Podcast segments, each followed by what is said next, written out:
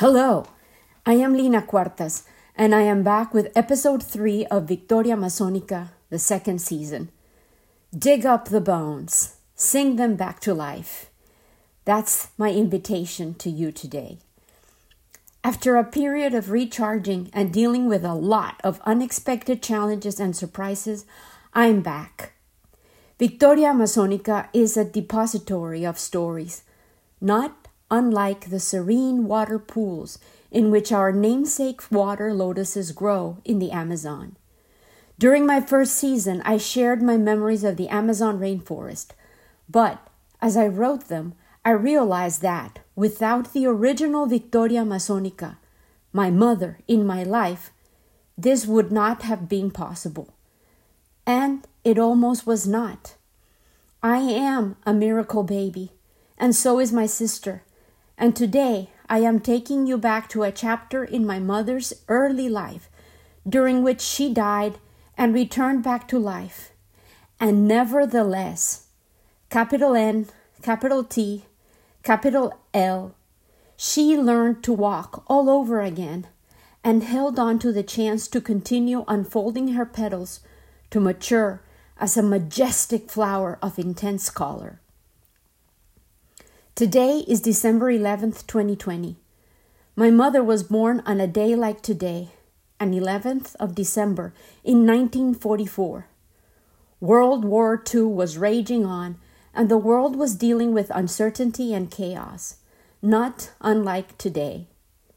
If she were still alive, she would have turned 76 years old today, yet her memory remains with me, as present and vivid as always.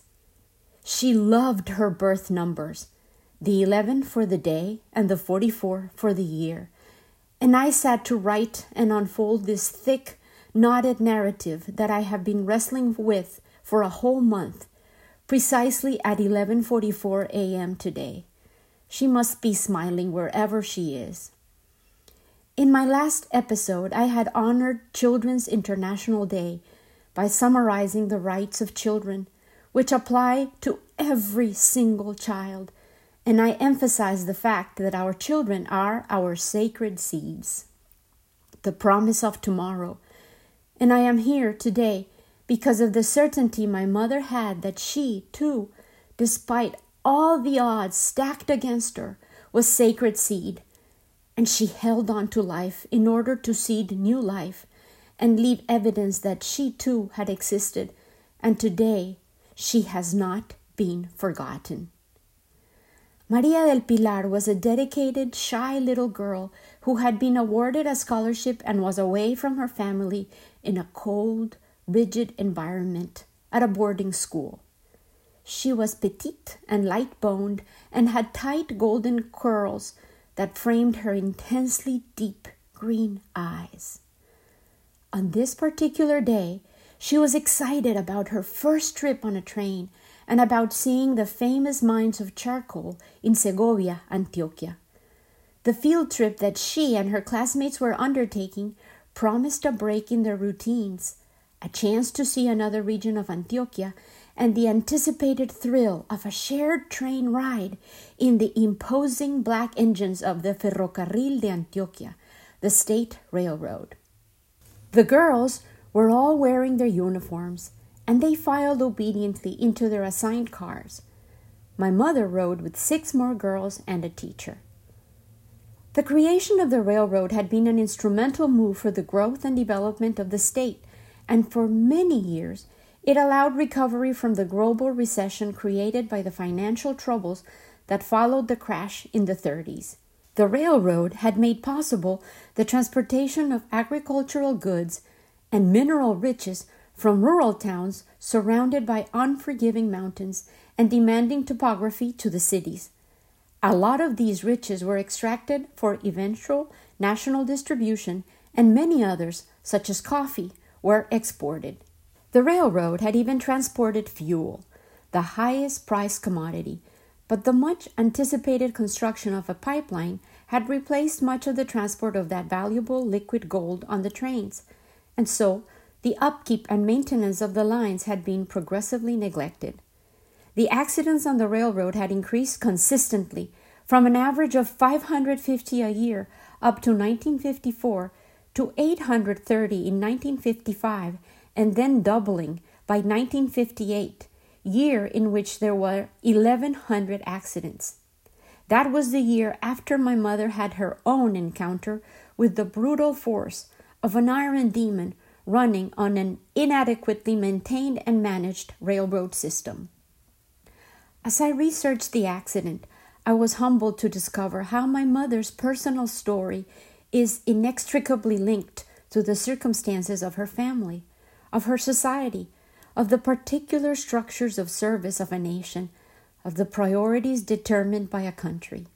She had her personal dreams, aspirations, fears, and strengths, but she was contained within a much wider, impersonal matrix of the imperfect management of resources, of abstract and far removed decision makers that ultimately affected so many easily overlooked individual lives. Today, as 2020 expires, this whole year has been an illustration of how intertwined the lives of individuals are with the decisions of the invisible collective, as well as the structures of governance, services, and even decisions that affect each life within frequently undervalued subsets of society. Back in 1957, on their way from Itagüí to Segovia, many of these precious lives advanced through space and time.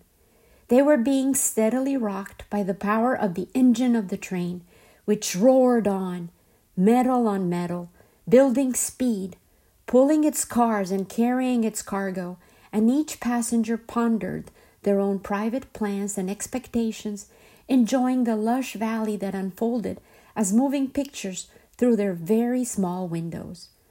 My mother told me that the last thing she heard was a deafening screech. She remembered covering her ears to protect them from the scream of the brakes, trying to detain the momentum which the train had gathered when the machinist realized that another train was headed straight at his own engine after crossing an intersection. Human error caused the crash, and human lives were lost as a result. The car in which my mother was a passenger received the full impact of a train that was coming from an intersecting line which should have been advised to stop. The impact of the crash was so brutal that the top beam of the metal box they were in was broken loose and it fell on the laps of the girls who were sitting traversely, and little Maria del Pilar was one of them. The beam broke the girls' pelvises, and most of them died instantly. The emergency was detected immediately by the railroad crew, and the medics arrived and started removing the wounded and the dead. My mother was so badly wounded and bloody that she was taken along with her fellow passengers. Most of them were indeed dead. Life and death are not really opposites, my mother would often tell me. They are complementary sides of a single coin the front and back views of an idea. She remembered the intense cold and sticky fluid she felt covering her when she woke up. It was blood, some fresh and yet more dry and caked, which made her feel like she could not move. She could open her eyes, though, and saw candles and people all around her, crying, and many other girls laying immobile on cots around her.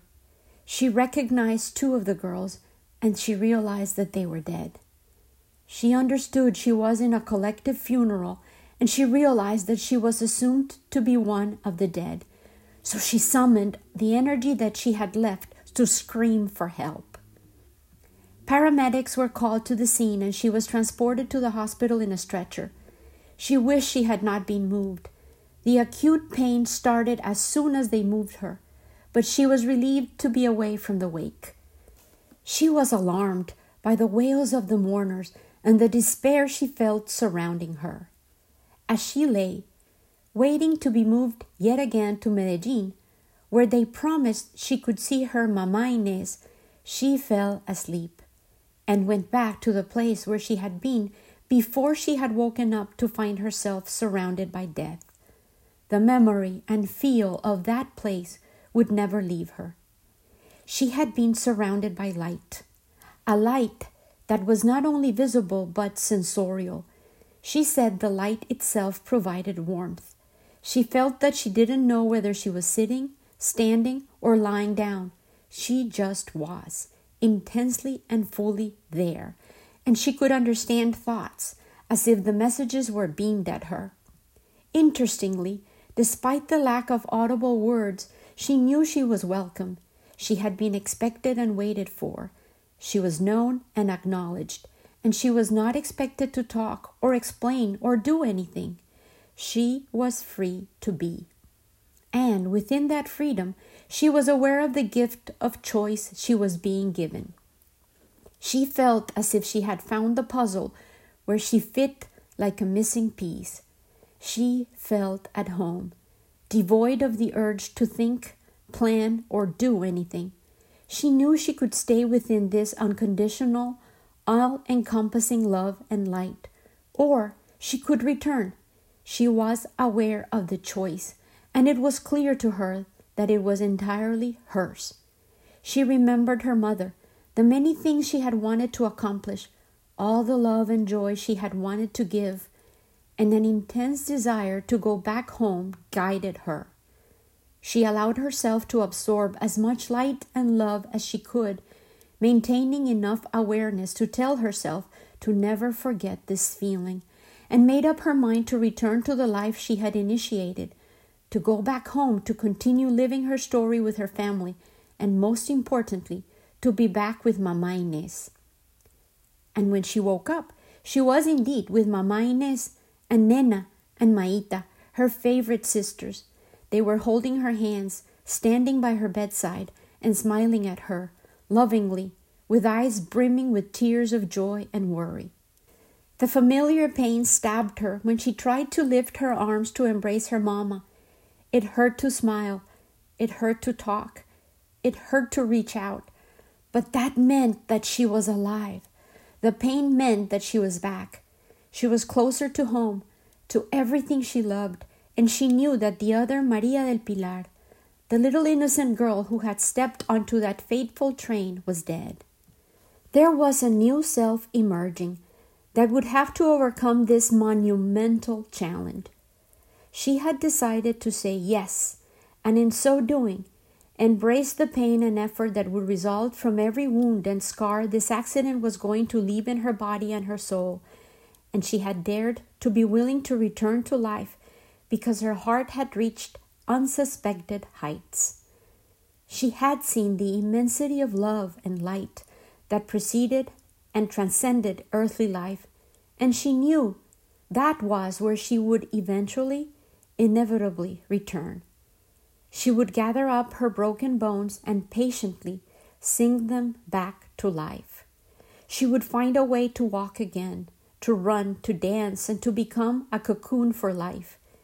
She had no way to foresee the many sorrows, sacrifices, heartbreaks, disappointments, and troubles that she would eventually encounter, just as she couldn't predict the joys, satisfactions, laughter, and delights that would also season her journey and lighten her many burdens.